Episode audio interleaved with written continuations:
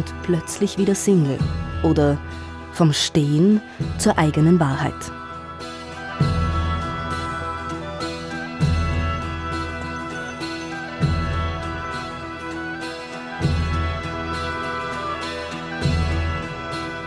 Ich wollte so nicht mehr weiterleben. Ich habe das Gefühl gehabt, mir selbst schuldig zu sein, wieder zu leben.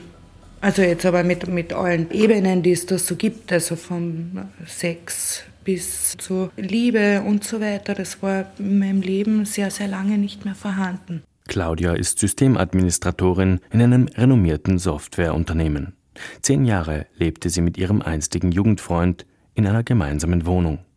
Doch die Beziehung war über die Jahre leer geworden. Die Trennung war für sie die Beerdigung des sinnlos gewordenen. Ich wollte wieder leben definitiv. Und das war immer selber schuldig, dass ich das tue, mit allen Konsequenzen und so hart es auch war. Aber ich habe an dem Abend, wo ich es eben ausgesprochen habe, ja, ein paar Tränen vergossen und das war's. Begonnen hat alles harmonisch als Jugendfreundschaft in einer Kärntner Kleinstadt. Claudia zieht zum Studium nach Graz. Ihr Freund folgt ihr nach, verlässt sogar seine Arbeitsstätte und beginnt auf der Uni ein Studium für eine zweite Ausbildung.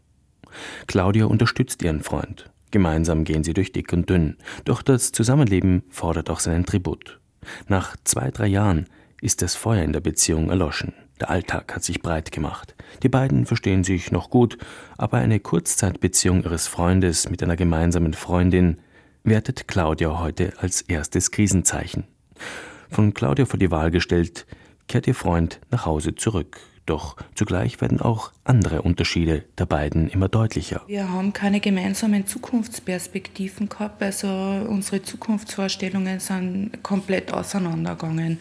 Er hat überhaupt nicht gewusst, was er will, beziehungsweise hat er alles, was ich mir irgendwie vorgestellt habe, dezidiert abgelehnt. Also es war immer so, wenn ich irgendwie so halt vor mich hingeträumt habe und das eben laut getan habe, hat er immer gesagt, na das ganz bestimmt nicht. Also das hat schon irgendwie also an mir genagt. Kinder oder sowas, das wäre überhaupt nie in Frage gekommen von seiner Seite aus. Also.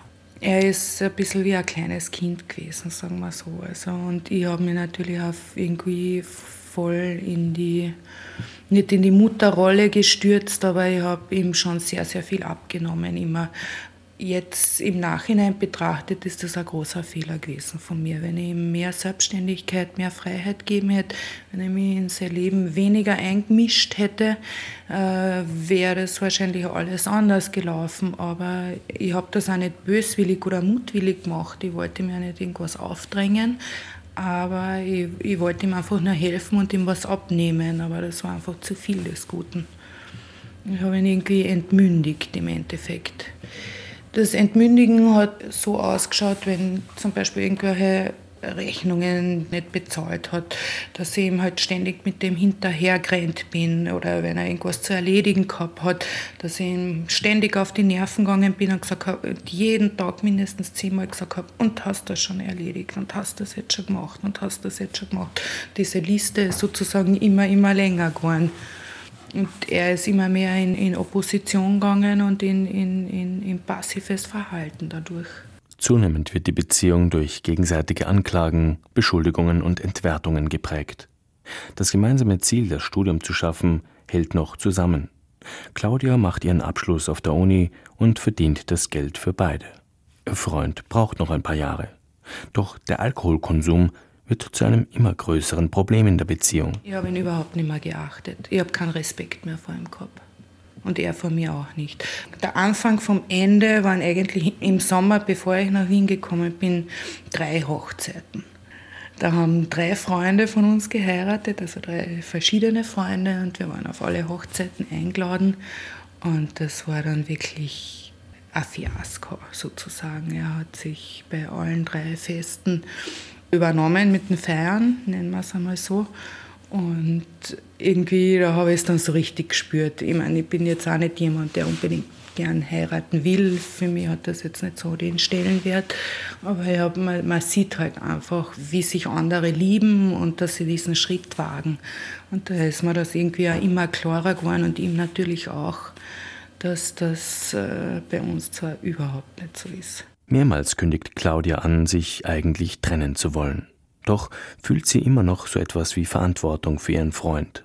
Er soll doch wenigstens noch das Studium abschließen können.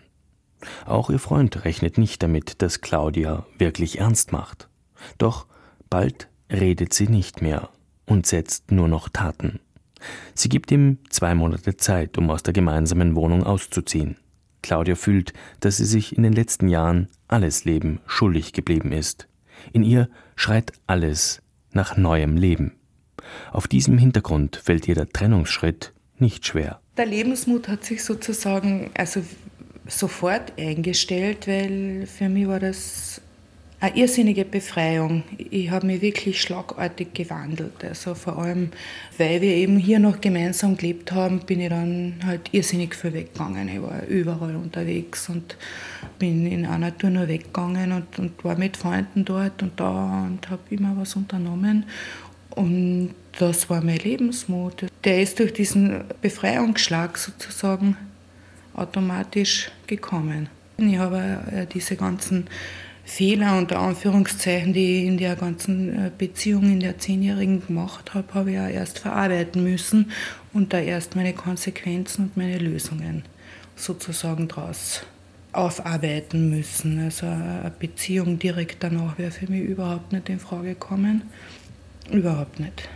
Und das war überhaupt nicht der Trennungsgrund.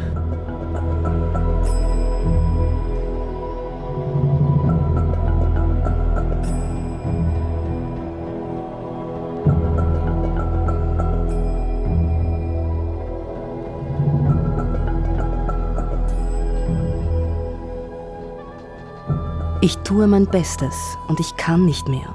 Oder wie besiege ich die inneren Krafträuber?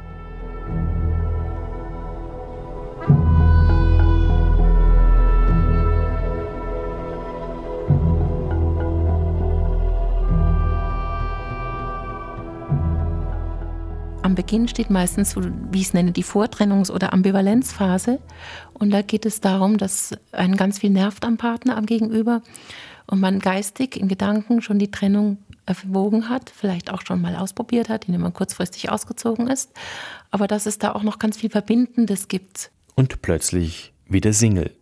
Unter diesem Buchtitel hat die Münchner Psychotherapeutin Gina Kestele ein Orientierungsbuch für Menschen in Trennungssituationen veröffentlicht. Darin beschreibt sie die unterschiedlichen Phasen, die Menschen durchlaufen, die erkannt haben, dass es mit dem Lebenspartner einfach nicht mehr weitergeht. Es gibt häufig noch viel positiv Verbindendes. Interessen, Hobbys, Sexualität oder Kinder. Deswegen gehen Trennungen selten schnell und glatt vonstatten.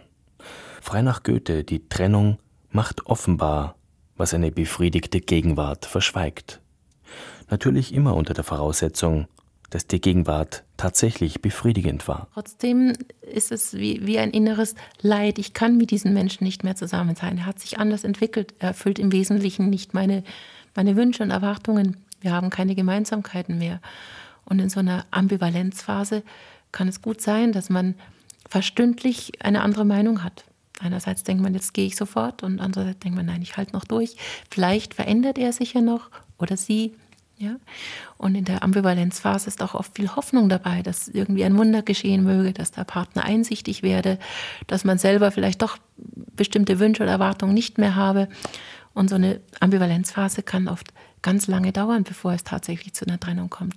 Man ist immer wieder bereit, von vorne zu beginnen. Man ist bereit, die störenden Punkte immer wieder wegzuschieben, zu verdrängen, zu leugnen bis dann der Schmerz wieder anklopft und sagt, so kann es nicht mehr weitergehen, so will ich nicht mehr leben. Wenn der Punkt erreicht ist, dass einer von beiden oder beide die Realität der Beziehung sehen, und wenn die Bemühungen, sie zusammenzuhalten, gescheitert sind, dann wird die Trauer greller und bewusster.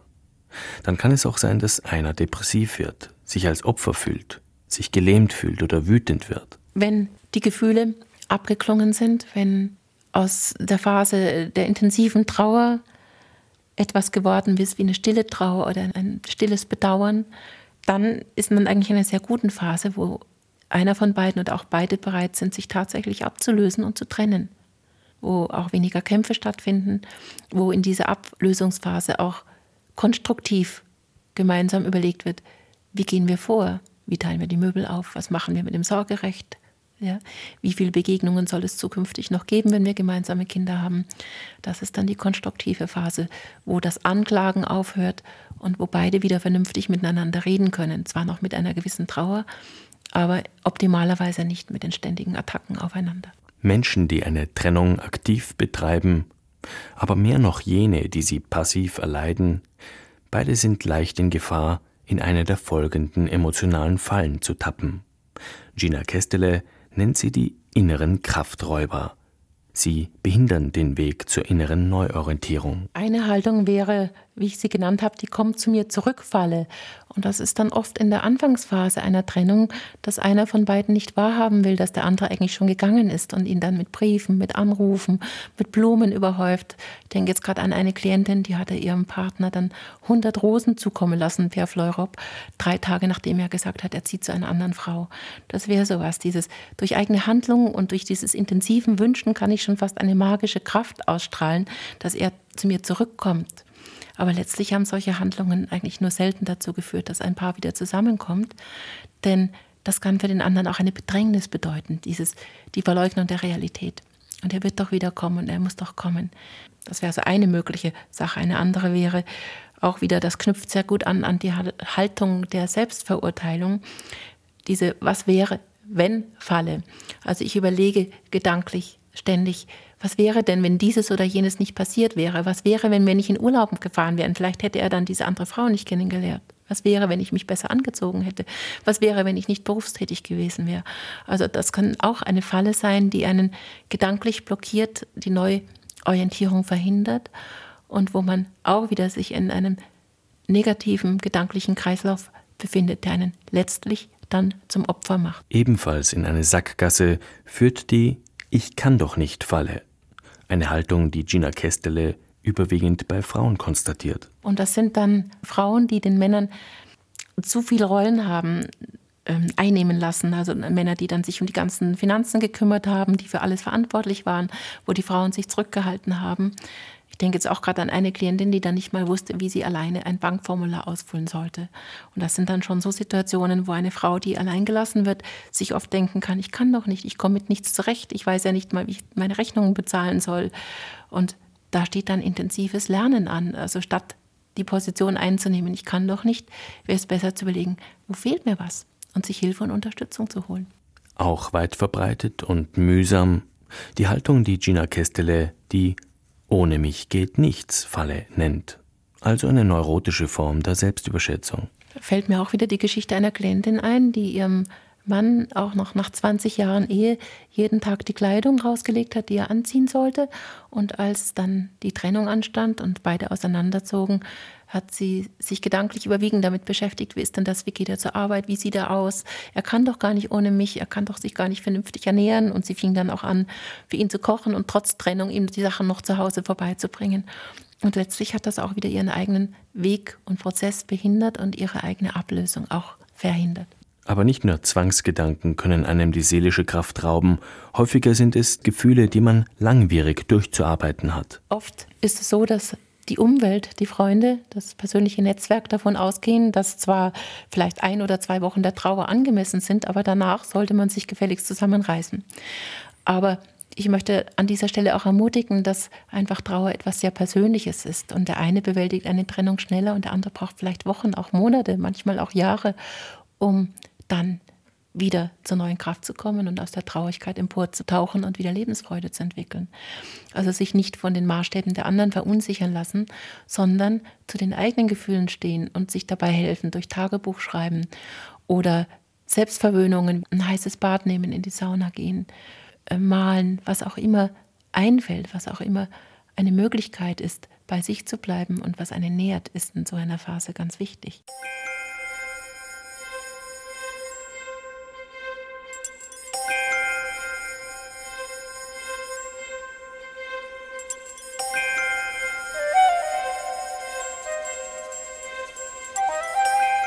Trennung in Liebe? Oder was kann ich tun, damit trotz Verlust möglichst alle gewinnen?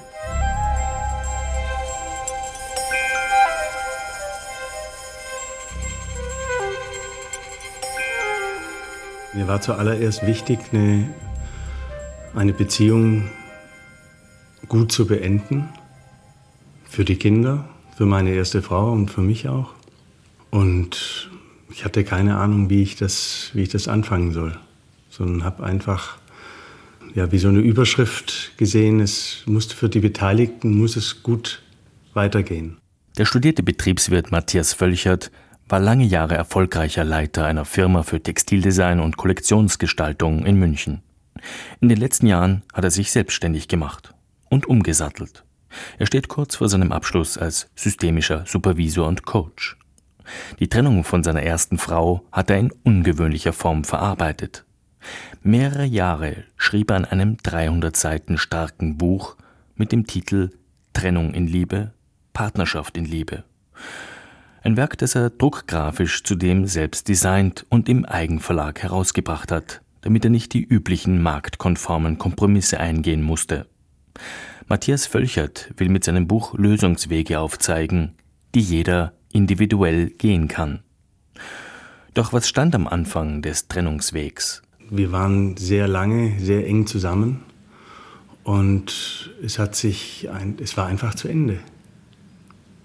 Es war, die Beziehung war einfach vorbei. Sie, ich kann das nur so beschreiben, dass sie, dass die Liebe gegangen ist. Das hört sich äh, vielleicht banal an, aber so im Nachhinein kann ich das nur so beschreiben. Ja, es ist das, wofür es sich lohnt zu leben, was immer das auch ist für den Einzelnen, ist raus. Ja, es gibt oberflächliche Freuden und tiefe Freuden. Es gibt den Grund, warum es sich lohnt zu leben. Den Grund, warum ich morgens aufstehen will. Und das, das war weg. Das war über viele Jahre weg und meine erste Frau hat das auch mir hinterher bestätigt, dass sie das auch so empfunden hat. Ja. Ich möchte für mich aufstehen, für mich die Dinge, die ich in mein Leben bringen möchte. Ich möchte einen, einen Beruf ausüben, der mir Spaß macht. Ich möchte gerne meinen Kindern die Werte vermitteln, die mir wichtig sind und ihnen dann auch die Freiheit lassen, das vielleicht auch ganz anders zu tun. Ich habe früher immer gedacht, wenn du mal 50 bist, dann fährst du irgendwo hin und liest die Bücher, die wichtig sind. Und irgendwann habe ich mit 40, 42 mal gedacht, hoppla, könnte sein, dass du gar keine 50 wirst, ja? Was machst du denn dann? Und da ist irgendwie auch so eine Ernst, ein Ernst in mein Leben gekommen, wo ich mir gedacht habe, dass, oder ich habe das nicht gedacht, sondern es war ein, ein Sehnen nach einer Veränderung, nach mehr Wirklichkeit in meinem Leben. Völchert wurde klar, dass es wenig Sinn hatte, den Streit mit seiner Frau fortzuführen, jeweils am anderen herumzukritisieren. Durch Vorwürfe würde sich kein Mensch verändern. Der Schlüssel zur Veränderung ist die Selbstveränderung, ist Völchert überzeugt. Ja, die Not ist äh, ein sehr guter Verbündeter, weil die Not, die mich zu einer Trennung bringt, mir die Kraft gibt, auch gut weiterzugehen. Ich will auf keinen Fall mehr dahin zurück, wo ich war, wo ich hergekommen bin. Weil es da nicht gut war für mich und für die Beteiligten. So möchte ich das gerne ändern und diese, diese Schwierigkeit oder diese, diese Probleme, die es in der Beziehung gegeben hat, die möchte ich ja nicht wieder erschaffen, sondern ich möchte sie gerne verändern, so verändern, dass es für mich und für die anderen gut geht und besser geht, wie es bisher ging. Völchert suchte unermüdlich nach einem Weg, sich in Liebe zu trennen. Ein hohes Ideal, das nach einer konkreteren Beschreibung verlangt. Ich meine mit Liebe ein, eine Mitmenschlichkeit, ein Zusammensein, das zum Beispiel den Sinn hat, die Kinder gut zu versorgen und für die Kinder Vater und Mutter zu sein. Ich meine mit Liebe ein Anschluss an sich selbst, ein sich selbst für wichtig nehmen und sich selbst für wertvoll nehmen.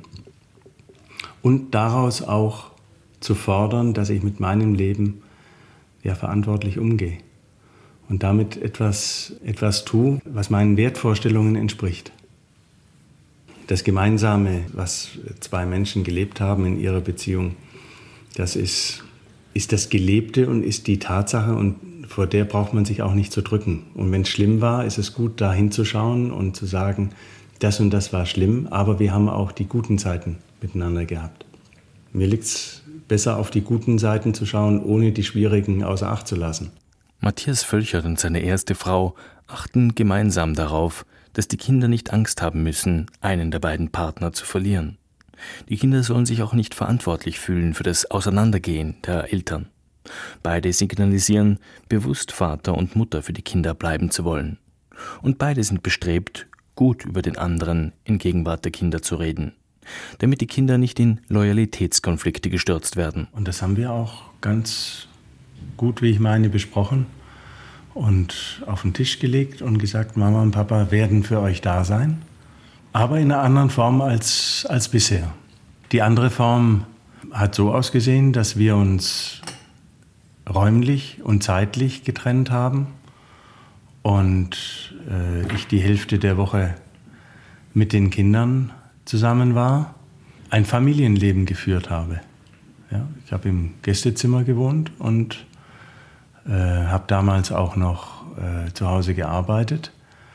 Und das war ja eine sanfte Trennung, möchte ich sagen. Ja. Es war nicht abrupt. Ich, ich bin nicht meine Sachen nicht gepackt und, und bin rausgegangen, sondern es war, es war sanft und es hat Zeit und es hat Ruhe gebracht und auch gefordert.